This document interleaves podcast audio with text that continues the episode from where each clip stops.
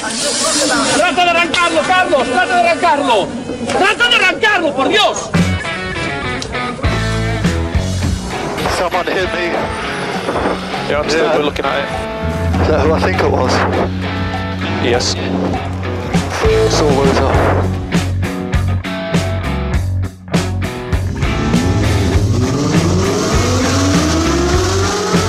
Izquierda buena más ojo corta, se cierra poco. Corta, no cortar. Para izquierda rápida. Para derecha buena más, se cierra poco. Para izquierda buena más, se abre. Acaba buena más, se abre. Sasar. Para derecha buena más, no cortar. Para izquierda rápida, ojo, se abre. Para uno. Derecha rápida, ojo con fe. Rápida, ojo con fe. Acaba rápida menos.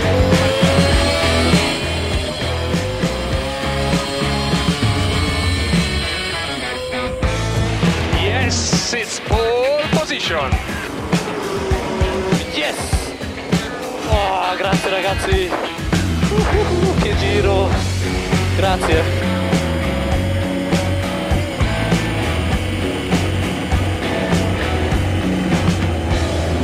Bienvenidos, bienvenidas amigos y amigas. Bueno, ya estamos aquí, de nuevo, incluso confinados. El mundo del motor se mueve y nosotros también. Buenos días, tardes, noches, Dani Catena. Buenas tardes David, un sábado de confinamiento más, estamos aquí en Turbo Track, eh, porque el mundo no para, como tú dices, eh, esto sigue rodando y aquí estamos nosotros para contar todas las novedades del mundo del motor. Que aún las hay, me parece increíble, pero el mundo se mueve eh, despacio, a otro ritmo, es cierto, pero el mundo del motor no iba a ser menos y también tiene novedades y cosas que contar. Evidentemente, eh, tenemos más noticias y cosas curiosas, pero hay cosas que contar. Sí, sí, yo creo que una hora aquí poniendo exitazos y contándole a la gente lo mejor de lo que ha pasado en el mundo del motor, lo podemos rellenar. Sin extendernos demasiado. Incluso, eso te iba a decir, si nos extenderíamos, eh, podríamos hacer un, eh, pues, eh, incluso un maratón TurboTrack de 250 horas de duración ininterrumpidamente a base de Red Bull y chocolate, pero eh, vamos a dejarlo para otra ocasión. Sí, entre otras cosas, porque los que nos patrocinan son Monster. La, la última transferencia de 100.000 euros nos llegó de, de ellos, así que no podemos beber Red Bull. Cierto, cierto es. Eh, algún día tendremos... Oye, ¿qué, qué, qué, qué tal lo estás llevando? Muy bien, muy bien, lo llevo muy bien. Aquí estoy, tranquilamente. Oye, eh, pues ¿Y sin tu salir de coche casa. está llorando? Eh, no, mi coche no llora. Eh, aparte puedo como puedo, puedo hacerlo, decirlo fehacientemente porque eh, ayer eh, tuve que acudir a hacer compra gorda y me llevé el coche para cargar la leche y esas cosas. Entonces, bueno, no le doy tiempo ni a calentar el motor porque el hipermercado que me queda próximo está muy, muy próximo. Pero bueno, por lo menos arrancó a la primera, salió bien del garaje y todo funcionaba perfectamente. Muy bien. Pues nada, eh, la próxima compra la tendrás que hacer con el patinete, no vaya a ser que también se te quede sin batería. Pues no te creas que no lo he pensado, ¿eh? digo, oye, el patinete aquí, que además lo escondí después de... Porque lo tenía en mitad del pasillo, ahora me estorba. Bueno, un poco... Tendré que mirar eso. Porque andar con el patinete por el pasillo como que mal, ¿no?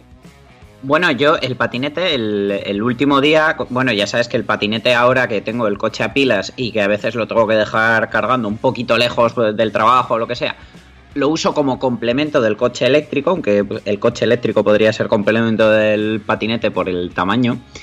Y, y, eh, llevo un mes en el maletero de, de la bicicleta. Pues sí, pues parecido está el mío también, escondido ahí detrás del sofá para que no nos ocupe espacio. Digo, "Mm, habrá que, no sé, bueno... Ah, yo, no te- lo- yo no tengo terraza como tú, que puedes darte una vueltita por la terraza con el, con el patinete. Piénsalo. Es una opción, lo que pasa que yo te recuerdo que soy bastante torpe, bastante patoso y eh, mi intención es poner alguna planta y alguna cosa en la terraza para que parezca una terraza de persona normal y no de friki del motor que solo se interesa por poner accesorios y cosas de decoración dentro de casa. Que por cierto, algún día también hablaremos de esto.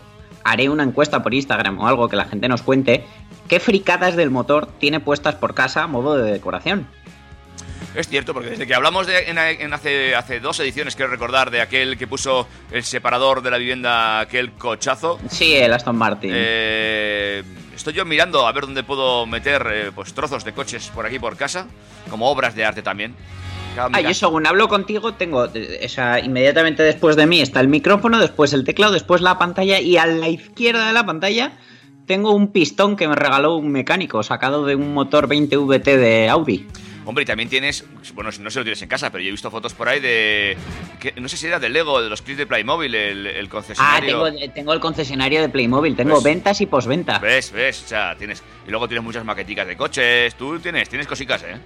Sí, hombre, claro. Luego tengo pues, pues, diferente parva, como dice mi señora mujer, que, que me ha ido llegando por unas vías y por otras. Tengo, por ejemplo, eh, aquí encima de la mesa, en algún vídeo que he hecho para el trabajo se ve, dos válvulas que Jordi Llene reventó en, en el primer Cupra TCR que, que hicieron para pruebas. Mm, es verdad, sí, lo he visto, lo he visto en el vídeo. Así que sí, en mi casa se pueden encontrar cosas. De todas maneras, las hay mucho mejores y, y más decoradas. Pero bueno, no nos liamos más, que los del 101.6 ya se tienen que estar aburriendo y los del podcast ni te cuento. Vale. Y, y vamos a hablar porque hoy tenemos mucho. Hoy la DGT nos, nos va a decir si podemos dar de baja temporal nuestro vehículo durante el confinamiento o no. Haremos turismo online. Nos vamos a ir con los chicos de coches.net a ver museos, que nunca es mal momento para culturizarse, aunque sea durante el confinamiento. Si te compras un coche en este periodo, te vamos a explicar cómo podría ser la entrega sin contacto humano. Complicado. Volvo cumple su promesa. Son unos chicos de palabra, los suecos son así y ya ponen en marcha el límite 180. Desde Suecia hasta Japón, donde los de Mazda nos han confirmado ya los precios del MX30, un coche del que ya hablé largo y tendido la temporada pasada. El MG6 se actualiza y nos trae algún recuerdo. Que por, por cierto, ¿tú te acuerdas de MG, la, la división deportiva de Robert? Mm, sí. Bueno, pues, pues no se ha muerto, no se ha muerto, luego te lo cuento. Para los aficionados a la tinta, porque es, es un vicio muy gordo y hay gente que es realmente adicta a los tatuajes, tenemos vuestro coche, os va a encantar. Y ya que tenemos cosas, pues tenemos en proceso uno de los rivales más duros para el Audi Q8. Desde Alemania volveremos a España, donde ya no veremos más museos, pero hablaremos de la planta de Villaverde, en Madrid, que puede ser que albergue la producción del futuro Citroën C4, que volverá electrificado. Ah, mira, Los bien. chicos de Volkswagen, cuando menos nos lo esperábamos, nos han traído una novedad muy gorda, que es el Volkswagen Nibus. Y los chicos de Seat Fans Club nos traen un posible relanzamiento, nos hacen un- una reflexión personal que, que puede ser muy, muy cierta. Vale, pues todo eso y alguna otra cosa más. En breve aquí en TurboTrack. Correcto, ahora nos vamos a escuchar un poquito de música. Vamos a darle aquí a el mientras dormías, si te parece bien. Venga, pues mientras dormimos, esperando a lo siguiente.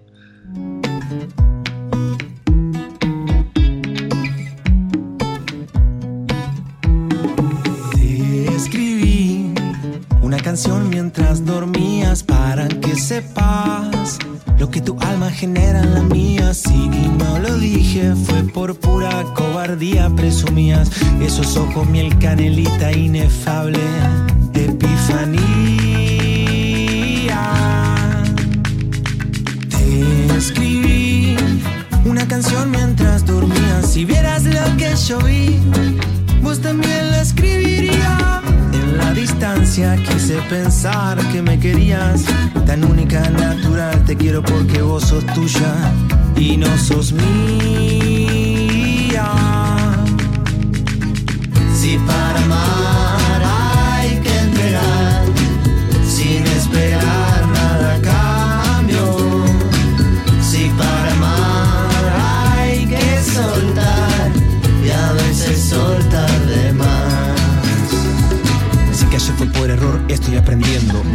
robot, ni pretendo serlo. Atento, yo camino lento, observo el entorno, lo asimilo dentro. Y aunque no parezca, yo me muero por dentro. Cuando yo te veo, todo se vuelve etéreo. Vos tan simple, yo imperfecto. Sé que cuando hablo, sueno a lamentos. Quisiera ser el tango que te mueve. Soy melancólico, el saudachi me puede. Alma de bandoneón con sueño de cantor. Las palabras brotan de mi labio de cemento. Aquí va esto, acierto. Si para amar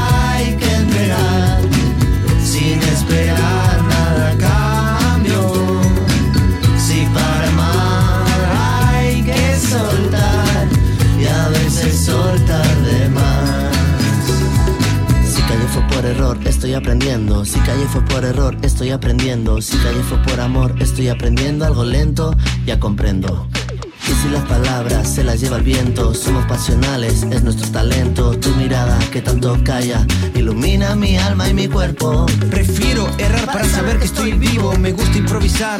Hola destino, yo siempre fui al choque. Ese es mi estilo. Escúchame bien, no me arrepiento si te digo. Te escribí una canción mientras dormías. Una te escribí y cientos te escribiría. Si dormimos juntos, no descansamos. Qué ironía. Irónico fue no entregarse por temor a lo que sería. Si para amar hay que entregar, sin esperar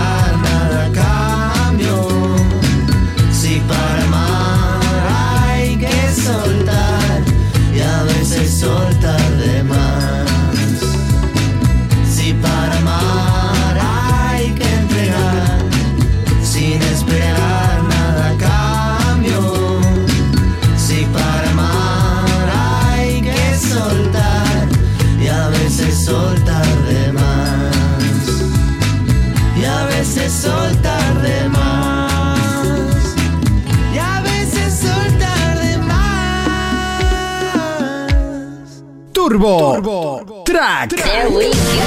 Las noticias del motor. Las noticias del motor.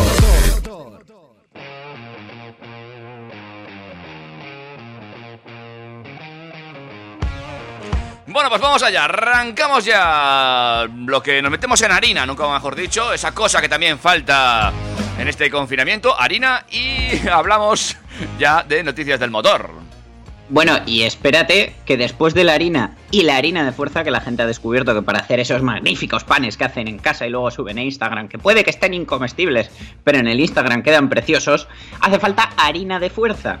Y fuerza es la que no van a tener las baterías, que también van a faltar cuando todo esto acabe y a la mitad de la población no le arranque el coche. Así que prevé una crisis de baterías y ya estáis viendo como, por ejemplo, en Amazon el otro día un, un, colega preguntaba en un grupo de WhatsApp, oye, un cargador de baterías, un mantenedor, un arrancador, que me va a hacer falta para mí, para mi padre y tal. Y, y otro compañero le dijo, va, pues yo me compré este. ¿Y cuánto pagaste tú? Pues pagué esto. Ah, pues mira, ya está más caro. Con que al lorito que van a hacer el, el agosto. Pero bueno, otros que saben muy bien de hacer el agosto son los chicos de la DGT, pero como tienen al becario de ERTE, apenas nos dan jueguitos estos días. La verdad que eh, los echamos de menos, son parte importante de nuestro programa. Pero esta semana sí que han hecho un comunicado en el que aclaran si podemos dar de baja nuestro vehículo durante el estado de alarma o no. Ya sabemos que llevamos aquí quietos en casa desde el sábado 14 de marzo y puede ser que hoy 18 de abril declaren una nueva prórroga hasta el 10 de mayo. Cosa que indica que Turbo Trackers pasaremos mi cumpleaños también aquí. Oh, que te, te mandaremos algo, no te preocupes. Soplaremos las velas por el micro. Bueno, la historia es que hay gente que se está planteando dar de baja el vehículo, una baja temporal. Yo os aclaro mi opinión personal. Para un vehículo de turismo nos puede traer más penas que alegrías darlo de baja, porque si luego hay que pasar una ITV, mmm, tenemos que pasar por el taller para poder pasar esa ITV y todo, no merece la pena. Estamos obligados a tener un seguro en nuestro coche mientras esté en la vía pública. Quiere decir que solo podríamos darlo de baja, que es lo que recomienda la DGT, si queremos dar de baja el seguro, que al final es lo más costoso, por así decirlo, lo que más nos puede suponer tenerlo un mes o dos o los que sean parados. Tendríamos que tenerlo en una propiedad privada, ya que no podría estar en la vía pública, y aún y todo la DGT nos recomienda que no lo hagamos, porque el seguro del coche tiene una responsabilidad civil que si el coche estando aparcado, de repente, imagínate, se le cae una puerta y se le cae encima a alguien y ese alguien sufre un daño por esa puerta que se le ha caído encima, el seguro de responsabilidad civil se haría cargo. Ahora, si se lo hemos quitado, seríamos nosotros los únicos responsables. Entonces, Sí, sí, no muy- recomiendan hacerlo, Muy al loro, pero muy al loro con eso, te digo porque aquí en la comunidad ha habido algún problema con algún vehículo que está dado de baja, prende fuego el coche y la comunidad no se hace cargo de los daños a terceros, es decir, el resto de la comunidad. Uh, pues es que es un tema muy interesante. No obstante, yo entiendo que este comunicado lo han hecho más para, para tema de vehículos pesados, vehículos de trabajo. Yo no sé lo que vale el seguro de un tráiler de 12 ejes, pero supongo que tener un mes parado ese seguro sí que supondrá un ahorro, cosa que para un particular no puede ser. Entonces sí que permiten hacer el trámite telemáticamente online previo pago de una tasita de 8,50 euros. Todo no va a ser ahorro. Esta gente también tiene que comer. Y eh, a esos trabajadores autónomos y empresas les permiten dar de baja de forma temporal el vehículo y tener así un gasto menos. Aunque me lo tengo que leer bien porque no sé si en todos los casos luego hay que pasar ITV, con lo cual volverían a recaudar a través de las ITVs. Mm. Pero bueno, sí que, yo qué sé, si tienen una prima de seguro de 12.000 euros al año y se ahorran 1.000 euros por tener un- el seguro parado un mes, pues por supuesto compensará. Eh, bueno, que la, la- la historia es que sí que es posible hacerlo, pero que habría que echar números para ver si realmente nos va a salir a cuenta hacerlo. Lo más normal es que no nos salga a cuenta como conductores particulares. Si tenemos un tráiler de 12 ejes en casa, pues puede ser que sí. Bueno, pues ahí tenemos, ¿eh? Ya sabes, ah, entras en la página de la GT, buscas eh, dónde realizar telemáticamente esa operación y puede ser que puedas dar y que te convenga darlo o, muy atentos a lo que acabamos de decir, no sea tan eh, necesario hacerlo, ¿eh? David, por ejemplo, ya está con el navegador abierto porque, ya que nos ha contado que lo tiene detrás del sofá, va a dar de baja temporal el El patinete. patinete. Más cosas, Dani. Más cosas, nos vamos de turismo. Los chicos de coches.net, eh, bueno, no sé si has visto alguna de sus vídeos, algunos de ellos son buenísimos. Han hecho series, incluso han hecho de Italian Job, han hecho de German Job, eh, se van por todo un país probando los mejores coches del país, con una aventura, con una temática en la que son ellos mismos, pero a la vez tienen un, argumento y una trama. A mí me encanta. Y en todos estos eh, capítulos que han hecho, por supuesto, han pasado por museos y han repasado gran parte de la historia de la automoción. Y además de cuando han hecho el Italian Job y el German Job, ellos también han hecho reportajes sobre museos del automóvil que, tenemos. Entonces, si entráis en la web de coches.net, vais a ver que arriba del todo, porque lo tienen ahora mismo destacado, tienen eh, el tema de los museos del automóvil, visítalos con nosotros en vídeo, tienen colgado pues, todo el tema del Italian Job, del German Job, y además podremos ver vídeos de eh, el museo Mazda Frey. Nos ponen enlaces también para que veamos fotográficamente el Museo Aguinaga, que es un museo que pertenece al concesionario oficial Aguinaga de Mercedes-Benz en Bilbao y tienen un, museo con muchos, muchos años de historia. Ellos llevan en, en Vizcaya más de 70 años y decidieron en un momento dado abrir una exposición permanente de clásicos que es impresionante. Eh, y desde luego yo recomiendo, cuando podamos volver a, viajar y hacer turismo y ya no nos vayamos todos los veranos al Caribe porque, bueno, hay que recortar un poquito el tema de los viajes, iros al, al Museo de Mercedes-Benz Aguinaga porque merece mucho, mucho la pena. También eh, tienen fotografiado y, y se puede ver bien en la web el Museo Matra, ¿vale? De Le Mans al espacio. Eh, desde luego es- está en el Valle del Loira. Y, y bueno, mm, tienen cosas muy interesantes, como por ejemplo el Renault Space F1, tienen unidades de Fórmula 1, el, el de Pescarolo, que fue un piloto famoso, bueno, tienen mil historias. Vamos a poder ver también el Museo Porsche, que yo ya os lo conté porque estuve allí, pero pues sí, lo podemos ver.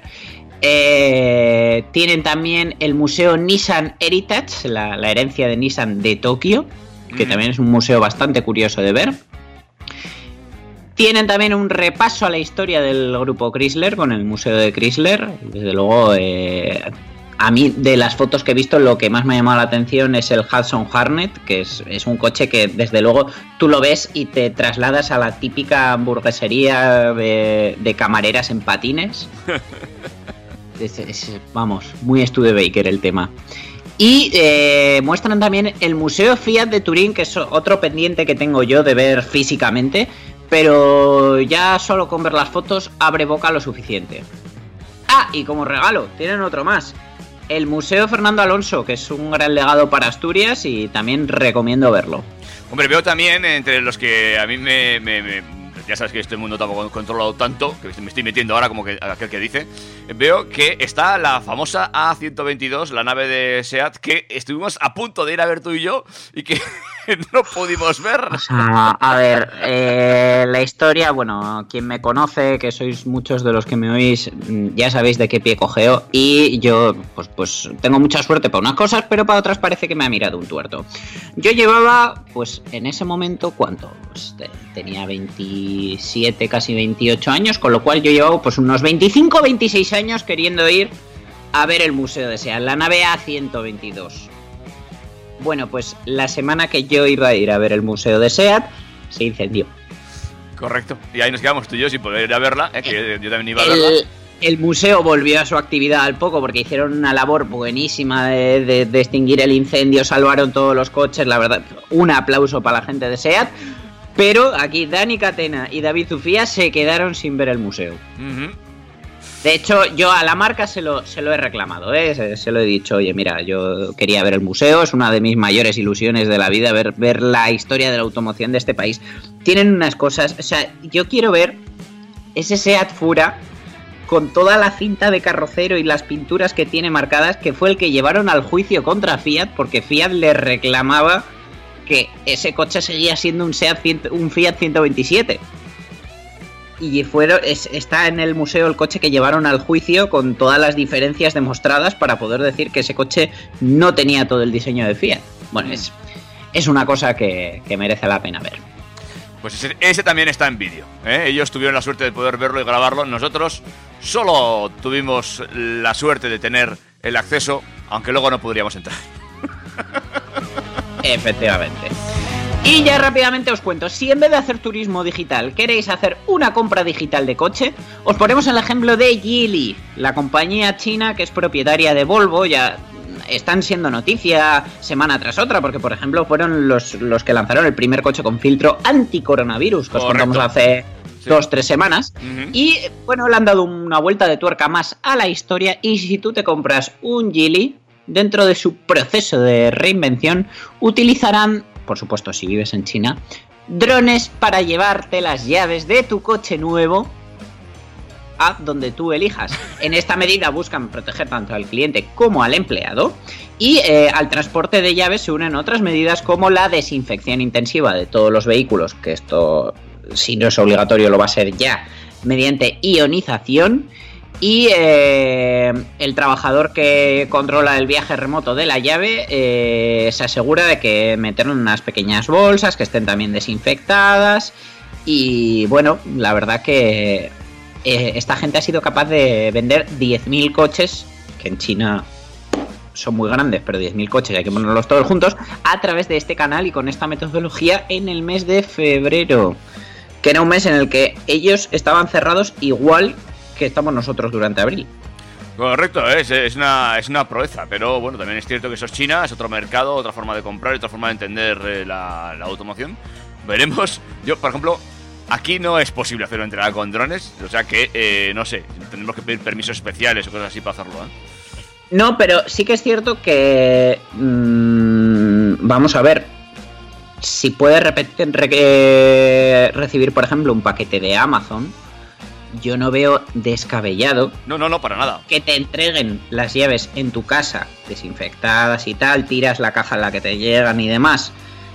Y una vez que tienes las llaves en tu poder, te diriges a un punto de entrega que pueda ser un parking amplio o lo que sea, a recoger tu coche, dentro tienes las instrucciones, la documentación, todo. Y si no, teniendo el mundo tecnológico que tenemos hoy en día, que podemos incluso, no sé qué sé yo, hacer programas de radio desde casa por Skype, pues mm, que, que te que puedas abrir el coche con tu móvil como puedes hacer con los de car sharing y ya recogerás las llaves o pues, no sé, ¿no? No, no, debería ser tan complicado. Se abre, se abre desde luego un mundo de posibilidades y habrá que ver hacia dónde evoluciona esto. ¿eh? esto es, eso es así, eso es así.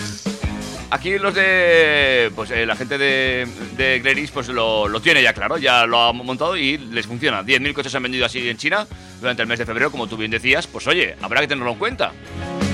Han vendido 10.000 coches, pero la cifra que, que más impresiona es que la web ha recibido 110.000 solicitudes de información. Es decir, uno de cada 11 que ha entrado ha terminado comprando. No está mal, ¿eh? No, no está nada mal. Ahora- David, Sí. descansamos un poquito. Venga, esta es de las mías, ¿vale? Te lo voy dejando Venga. ahí. Es la, es la última novedad que mm, los chicos de Izal acaban de lanzar esta misma Ah, semana. te, le- te la iba a poner, pero he confiado en que la pusieras tú. Pues La para, escuché, la escuché ayer. pues para nosotros.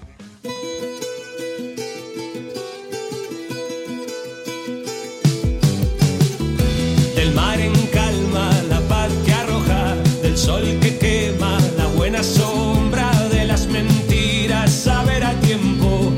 es verdad, quién puro cuento, de la derrota, pies en el suelo, del accidente, el buen recuerdo, de las visitas, de los que fueron buenos amigos en malas fechas, de esas batallas,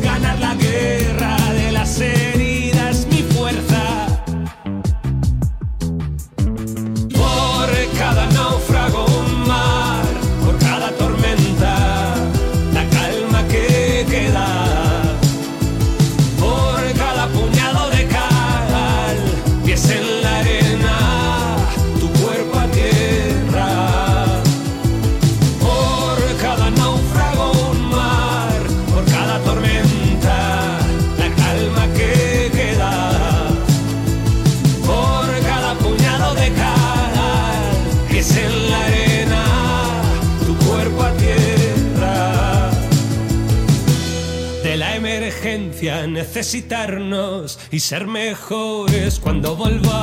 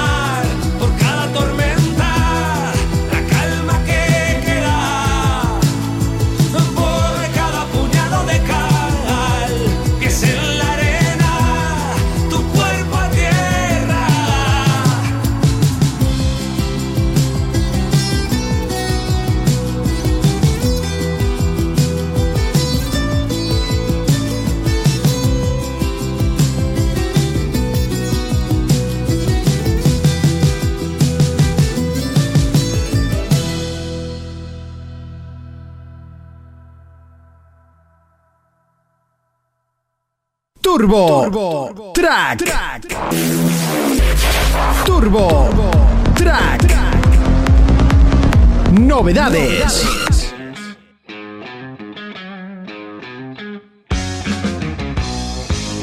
Ay, pues ya hemos vuelto después de ese tema de Izal grabado en confinamiento, además. con- Temazo, sin duda. Como vemos, con más cositas. Por supuesto. Bueno, volvemos en realidad con menos cositas, porque Cupra Racing pone fin a su programa oficial, atentos a la palabra oficial, en WTCR, en el Mundial de Turismos. La casa de Martorell no va a apoyar a ningún equipo a nivel oficial, como ha hecho durante las dos últimas temporadas en el campeonato de Eurosport Events. Eh, la razón, por supuesto, pues los efectos ocasionados por el COVID-19. Parece ser que, bueno, este año no, no, les iban a salir los números con todo esto y eh, es muy probable que dediquen sus esfuerzos al desarrollo del ETCR para, para, la categoría eléctrica, que también lo tienen ya preparado. Esta temporada estrenaban el, el Cupra León Competición TCR. Y eh, el plan inicial era apoyar a los suecos en el, en el Mundial de Turismos, pero eh, bueno, mm, aunque ellos no estén a nivel oficial, sigue, siguen comercializando su coche de carreras. Hay equipos que ya se lo han comprado, como por ejemplo PWR, que ya ha comprado dos unidades para disputar el, el, la prueba escandinava. Uh -huh. Y eh, bueno, mm, han comunicado que sí que continuarán asistiendo y echando un capote a, a diversos equipos clientes, pero no van a estar ellos de manera oficial.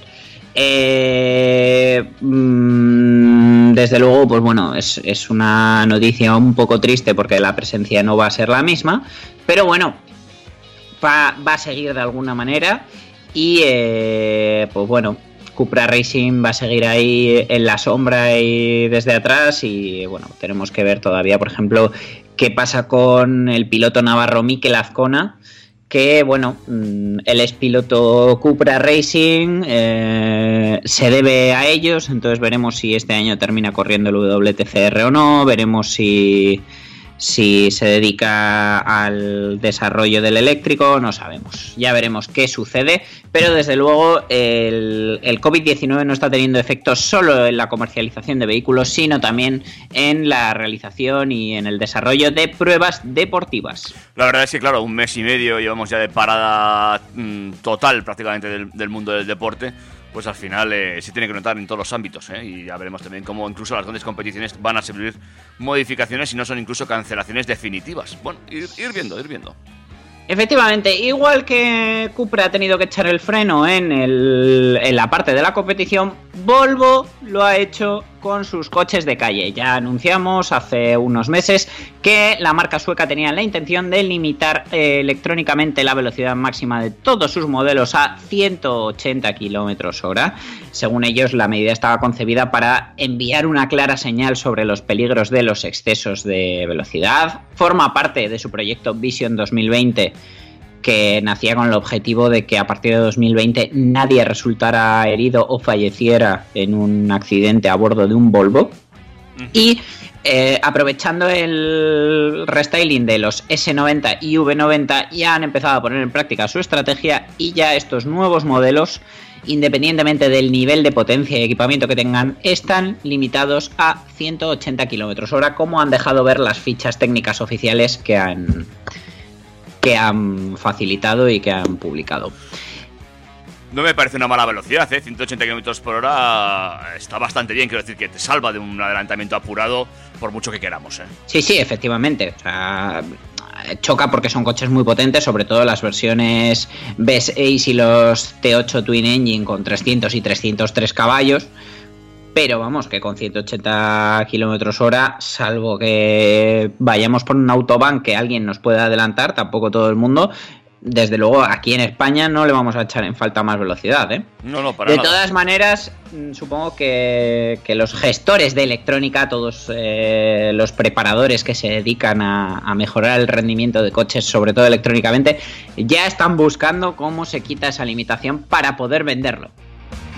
No, eso no me cabe la menor duda, vamos. Será por piratas. Oye, eh, otros chicos que cumplen con lo que dicen son los de Mazda.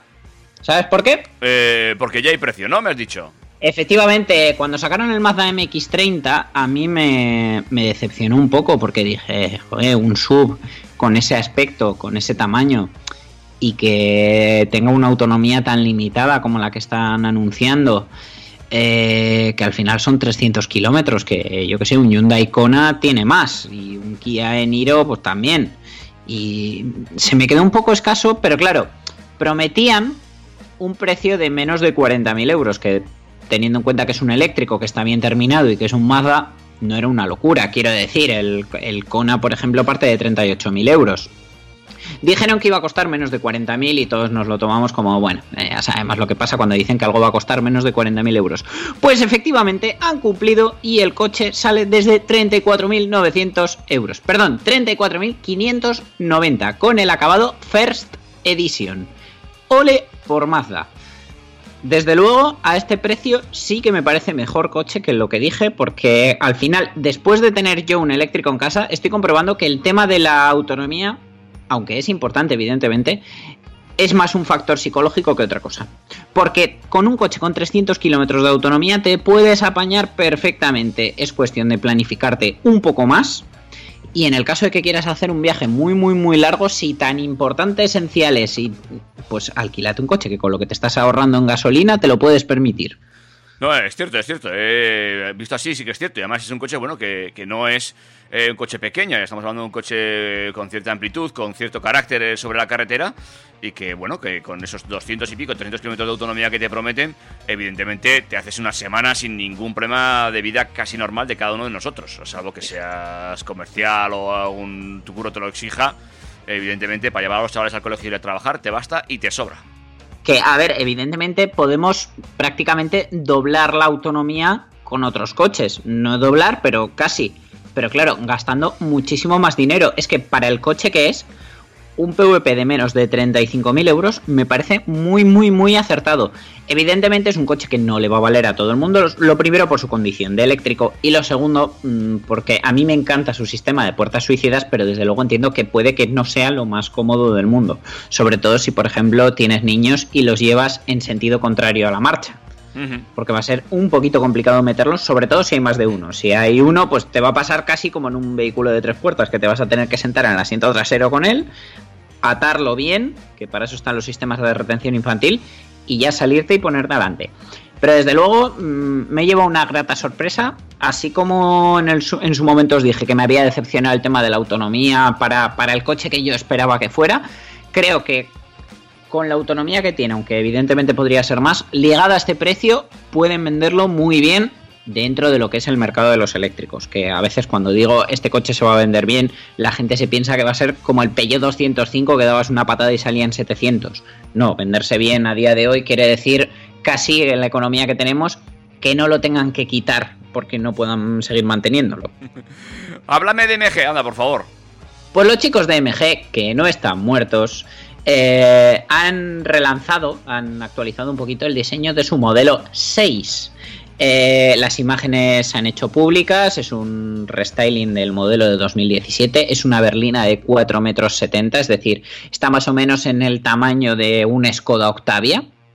Y eh, bueno, es un, una berlina con portón, con un buen maletero de 500 litros, eh, con unas configuraciones mecánicas interesantes, sobre todo uno de sus principales mercados es Sudamérica, donde se ofrecen unos motores un poco, ¿cómo decirlo sin que suene mal?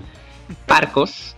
Sí, porque por ejemplo el otro día me estuve viendo la web mexicana de SEAT y para el Ibiza se ofrece pues un 1600 de gasolina atmosférico con 110 caballos. No se ofrece en la misma mecánica que en Europa en muchos casos. Sin embargo, eh, en este caso, por ejemplo, sí que hay un 1500 turbo de 170 caballos eh, disponible. Hay un híbrido enchufable de 300 caballos que se ofrece por unos 20.000 euros en China. 20.600, con lo cual está bien. Pero eh, a lo que vamos es a las fotos. Porque yo he visto las fotos y he leído. Mmm, han copiado a Infinity. Bueno, puede tener un aire. Pero es que yo lo he visto así de un primer vistazo con el rabillo del ojo y he dicho, Madre mía, la versión china del Seat León. ¿Sí? ¿Te ha parecido? Sí, sí, ese corte de faros, esa parrilla. Bueno, y luego está el logo de MG, que desde luego están las marcas en, en una carrera por ver quién pone el logo más grande. Eso sí es cierto. Hombre, el, eh, ahora que lo dices, sí que, bueno, los faros, la rejilla, quizá la, la parte inferior de los faros sí que se distinga algo, pero sí que tiene cierto aire esos faros ahí empotrados. Sí, sí tiene sí. razón, tiene razón. ¿Ves? ¿Ves? ¿A que no estoy loco? No, no del loco. todo. No estás loco. No, no. Pues los que sí están locos son los chicos de Lexus. Ajá, ¿y eso? Pues porque han hecho un experimento y como si de un lienzo en blanco se tratase, se les ha ocurrido de manera artística rayar su modelo UX, el, el sub más pequeño, de, de tamaño medio, pero para ellos el más pequeño, y convertirlo en el primer coche tatuado del mundo. Bueno, a ver, a ver, explícame esto. A ver, es un experimento que viene de la cultura nipona y eh, han contratado a la tatuadora Claudia de Sabe, que ha usado una herramienta de perforación Dremel, la mítica Dremel, en lugar de una aguja de tatuaje al uso, y ha sido la encargada de dar forma a este a este proyecto. Desde luego las fotos de tanto del proceso como del resultado impresionan mucho. Y eh, esta artista que está afincada en Londres eh, se ha visto con el reto de, de hacer más japonés todavía en manera de tatuaje el coche de Lexus. Y eh, bueno, desde luego era un reto porque no es lo mismo la superficie de la piel humana que la de un coche. En el experimento ha participado también su marido, que por lo visto son compis y también se dedica al tatuaje. Ha durado 5 días, pero para estar 5 días tatuando y, dar este increíble resultado en el Lexus UX, han estado 6 meses preparando a ver qué materiales de tanto de, la Dremel como la pintura y todo eran más, los más adecuados para trabajar la superficie del coche han aplicado 5 litros de pintura después para resaltar los detalles. Y como toque final, atento que luego no me extraña que falte la harina, han usado pan de oro para crear reflejos y darle al diseño un efecto 3D más fuerte todavía. A ver, que, me, que entiendo yo esto exactamente lo que han hecho. Eh, porque no estamos hablando de pintar un coche, porque el coche está espectacular. Las, eh, quien pueda lo busque en internet, es de Lexus War Freeze Tattooed. Eh, no, no lo han pintado, sino que el, tatuaje al final es incrustar la pintura debajo de la piel. Entiendo que lo que han hecho es eh, in, incrustar la pintura por debajo del ya el barniz del propio coche, más o menos. Eso es, eso es, es, Han querido aplicar el método del tatuaje de la piel directamente al coche, más allá de lo que podría ser pintarlo sin más. Según han explicado desde Lexus, el coche mm, no tiene precio, pero desde luego eh, por el artista famosa que lo ha tatuado, el tiempo que le ha llevado el proceso y todo, se estima que podría costar más de 130.000 euros. Pero bueno, ellos se lo han tomado como un homenaje al lenguaje de diseño y de la cultura japonesa. Eh, todo esto gira en torno al pez koi, que es un símbolo de perseverancia y superación. Y aunque los tatuajes de este animal pueden tener un significado diferente según los colores que se utilicen para representarlo en la piel, la mitología asiática dice que los koi consiguen superar la corriente, nadan incansablemente hasta que logran remontar el río y llegar a su nacimiento. Como recompensa, los dioses los transforman en dragones. Así que ten cuidado si sale a la venta y te gastas los 130.000 o el precio que le pongan a este Lexus UX, porque luego igual te encuentras metido en el garaje un dragón. La verdad, el coche es precioso, está para verlo, es muy bonito. En fin, eh, y bueno, y como herramienta de marketing, pues también entiendo que será espectacular. Más cosas, venga, o hacemos un break, lo que quieras. No, venga, que es cortito. Desde eh, Japón viajamos a Alemania, donde nos encontramos que los chicos de BMW ya han registrado oficialmente en, en el registro oficial la denominación X8 era lo último que les faltaba después del mega sub gigante X7, que yo lo estuve viendo en el, en el BMW Welt en Múnich y, y, me pareció impresionante. Es como un camión hecho sube bordillos de lujo. Y bueno, viendo que Audi no le está yendo mal con, con un sub grande coupé como es el Q8, parece ser que los chicos de BMW se han puesto manos a la obra para eh, desarrollar un fuerte competidor para este Audi Q8 y no será otro que el BMW X8 que todo apunta a que será una versión coupé sobre la base del, del X7. Tendrá una versión deportiva seguro que competirá contra el Audi RSQ8, el Porsche Cayenne Turbo y el AMG GLE Coupé 63. Eh, dicen que podría llegar al mercado a finales del año 2021 y eh, bueno, mmm, viendo que comparte gran parte de, de, su desarrollo con el mismo BMW X7, pues lo más lógico es que se haga en, en la misma planta que se hace en Spartanburg, Estados Unidos, que ya hay algún vehículo de prueba, según dicen fuentes espías. Bueno, pues esperaremos a final de 2021 a ver si podemos ver este cacharraco eh, eh, circulando en algunas de las carreteras. Yo cuando, cuando veía, cuando íbamos por la autobahn en Alemania el año pasado por estas fechas, eh, a veces nos adelantaba algún sub de estos gigantes. Me da igual coupé que no, sobre todo en lo- los tramos que ya hacíamos más de noche, que los veíamos aparecer ahí como en la sombra con las luces y tal. Cuando nos adelantaban, que nosotros íbamos en un compacto sentados casi en el suelo, los veíamos y decíamos, ¿dónde va ese edificio con ruedas? Impresionan, impresionan estos bichos, eh, la verdad es que sí, son eh, auténticos monstruos de la carretera. Devoradores de kilómetros. Eh, vamos a un break musical y venimos con más cositas, ¿te parece? Me parece perfecto, pónmela. Eh, te la pongo.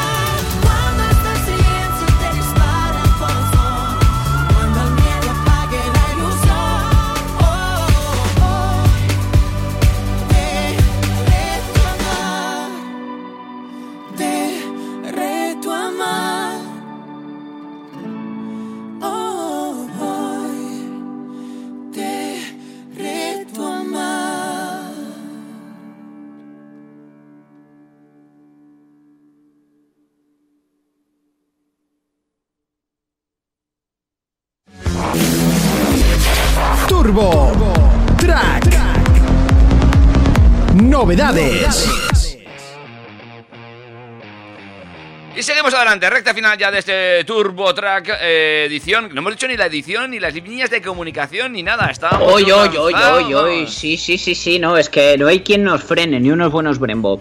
Pues eh, hoy es la edición XX Palito X. Correcto.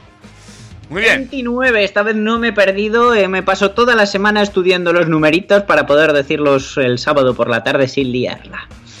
Luego decimos las vías de comunicación cuando acabemos el programa, pero antes cuéntame esto de el C4 eléctrico.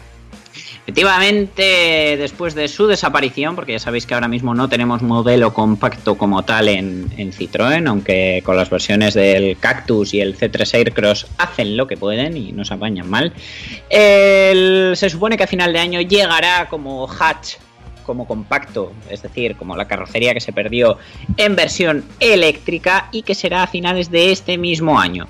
Y lo más interesante, hay muchas opciones de que sea español y se produzca en la planta de Villaverde. Eh, se han dejado ver en, una presentación interna, pues se ha filtrado una imagen en la que se ve el roadmap, el- lo que sería el calendario de lanzamientos de, de la marca de los dos chevrones. Y desde luego mm, se ve que viene mucho eléctrico, mucho coche interesante y mucho segmento que creíamos muerto dentro de Citroën, ya que se ha hablado incluso de un de una berlina. ¿Ah, sí? Sí, sí, sí, sí, sí. A mí, vamos. Eh, en cuanto a diseño, pues hay muchos rumores porque se, se han visto mulas, pero desde luego no, no sabemos por dónde tirarán, ya que va a ser el que inaugure la nueva línea de diseño de, de la marca francesa.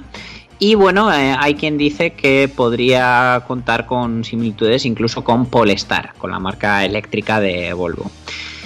Salvo sorpresa, contará con un motor de 100 kilovatios y una batería de 50 kilovatios hora, como pasa con los 208 eléctrico, 2008 eléctrico, Corsa E, etcétera, ya que aunque es un compacto, va a estar desarrollado sobre la plataforma del, del 208 y el Corsa en versión alargada. Están preparando también una versión que mm, de momento en internet la denominamos como Aircross, pero no sabemos cómo se llamará finalmente, que parece como un subcoupé. Es como si vieras un BMW X4 en muy pequeñito, que desde luego con la que está cayendo y lo que busca la gente de los sub puede tener mucho éxito. De todas maneras, esto no viene más que a confirmar mi teoría que di hace unos meses sobre que en un futuro todos los coches van a ser sub, por así decirlo. Y dejaremos de llamarlos sub, serán coches y ya está, pero todos serán más altos y más grandotes, porque al final es lo que está demandando el mercado y aunque para mí no sea plato de buen gusto, pues eh, parece que todo tenderá a los sub. Vale, eh, pues veremos si ese, si ese coche llega finalmente eh, a finales de este año y, la buena noticia sería que se fabricase en esa planta española, porque bueno, eh, animaría un poquito el mercado. Está Sí, muy sí. PSA Madrid tiene, mm, creo recordar que son 19.000 empleados y desde luego eh, darle continuidad y seguridad a esos 19.000 e incluso ampliar la cifra les vendría muy bien. Y yo estoy seguro de que si sacan el, el modelo subcoupé que yo he visto en las fotos espías, que lo único que se deja ver bien es el perfil y desde luego es bonito, sería una buena noticia para todos. ¿Y sabes a quién se le ha ocurrido sacar también uno de esos que no nos lo esperábamos? Eh, bueno, por lo que has dicho antes y por lo que puedo leer en la escaleta, entiendo que va a ser el grupo alemán Volkswagen. Efectivamente, han presentado eh, un teaser, es decir, es una imagen del coche, pero con un montón de rayas, está como camuflado, aunque se deja ver gran parte del diseño. Eh, era un coche que en principio no se iba a vender en Europa, es el modelo Nibus y viene a ser, pues lo que os he contado, como un subcoupé, pero pequeñito, es decir, es como si fuera una versión coupé del T-Cross que se vende aquí en Europa, en principio no se iba a vender en Europa y al final han confirmado que sí. Con lo cual, entrar en un concesionario de Volkswagen una vez que lancen el Nibus va a ser una auténtica locura. Porque te vas a encontrar el T-Cross, el Nibus, el T-Rock, el Tiguan, el Tuareg, el... Es que mm, al final va a terminar canibalizando a todos los modelos y bueno, casi podríamos decir que a lo mejor este Nibus, si, si el T-Cross ya se ha comido gran parte del pastel del polo, eh, este Nibus podría terminar de comérselo. Noticia buena, igual que con el C4, tiene muchas papeletas para que sea el tercer modelo que se prometió para la planta de Pamplona, para Landaven. Muy bien. Con lo cual sería una alegría muy grande, pese a que todos los que estamos leyendo lo de subcoupé preferiríamos que no apareciera la palabra sub. y tiene, tiene un detalle además que, que es que lo vi de pasado en una web y no he conseguido volver a encontrarlo. Supongo que podremos ampliar información un poco más adelante. Va este coche va a estrenar un, eh, una nueva línea de sistemas de infoentretenimiento dentro de Volkswagen o por lo menos a ampliar lo que ya tienen que les funciona muy bien y he leído que puede ser el primer Volkswagen con Netflix de serie. Anda, que me parece, me parece, bueno, sin comentarios. Eh, hombre, A ver, tiene, tendría su sentido, sobre todo, igual que, que se aplica en Tesla, eh, si hubiera una versión eléctrica en la que a veces te obliga a pasar tiempo esperando en el coche. En ese caso no lo veo mal, pero bueno, ya te digo que tengo muy muy poquita información y son todo divagaciones mías. Igual que divagaciones son las de los chicos de SEAT Fans Club. ¿Te acuerdas que te hablé de ellos la semana pasada? Sí.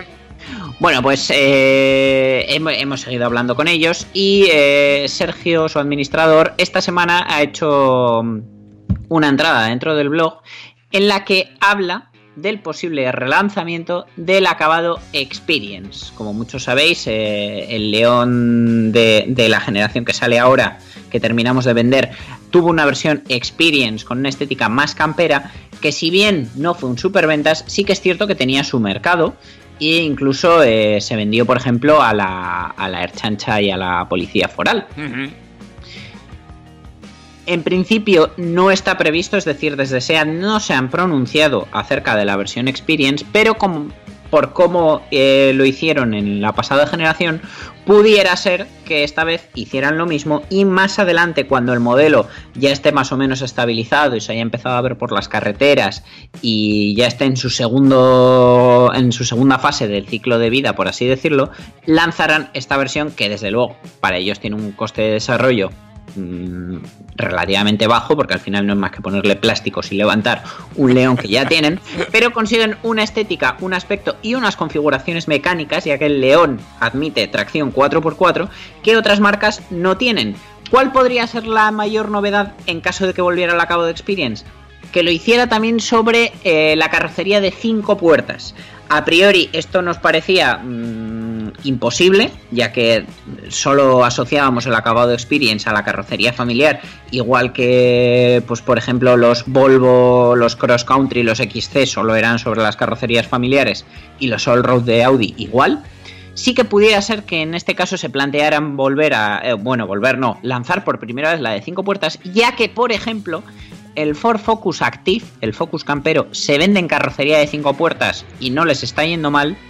El Dacia Sandero más vendido a cliente particular es la versión Stepway, que es el 5 puertas Campero. Y eh, otra de las versiones más vendidas es el Hyundai i20 Active, que es el Hyundai i20 vestido de campo. Con lo cual puede ser, y lleva Sergio, el administrador de SEAT Fans Club, toda la razón, que SEAT no esté descartando la posibilidad de hacer un SEAT León Experience de 5 puertas y por supuesto volver al familiar. Pues fíjate que es un coche del que estamos hablando muchísimo, que ya teníamos que haber visto tocado, palpado, incluso probado, y que no hemos podido hacerlo porque estamos aquí. Y ya estamos hablando de eh, futuribles. Eh, ¿Cómo me gusta esto? Ay. Dice, luego, es que este mundo no para. Tú, cuando, cuando parimos la idea del programa, decías, pero ya dará para una hora de contenido semanal. Fíjate si da. Y nos tenemos que ir con cositas gordas en la guantera, nunca mejor dicho. Bueno, pero habrá que recordarle a toda esta gente que nos pueden seguir durante el resto de la semana en Instagram con Sí. arroba turbotrackfm. Correcto. También en, en el correo electrónico info arroba turbotrack.es. Y por supuesto en Facebook, eh, TurboTrack separado y terminado en K. Un sábado más nos estamos escuchando en Track FM a través del 101.6. Recordad que nos podéis seguir también en plataformas digitales donde encontraréis todos nuestros podcasts, Evox y Spotify. Y poco más que contaros. Bueno, en realidad tenemos mucho más, pero los señores de Track no nos dan más tiempo en este precioso sábado de confinamiento. Eso es. Ahora es el momento de la merienda y el vermú. De estas cositas que te gusta a ti hacer. Efectivamente, o si nos estás escuchando por podcast en, en diferido y es Navidad, vete a cenar con tu familia que te están esperando. Correcto. Dani, un placer. Un placer David, nos vemos el sábado que viene. Nos escuchamos. Hasta luego. Adiós.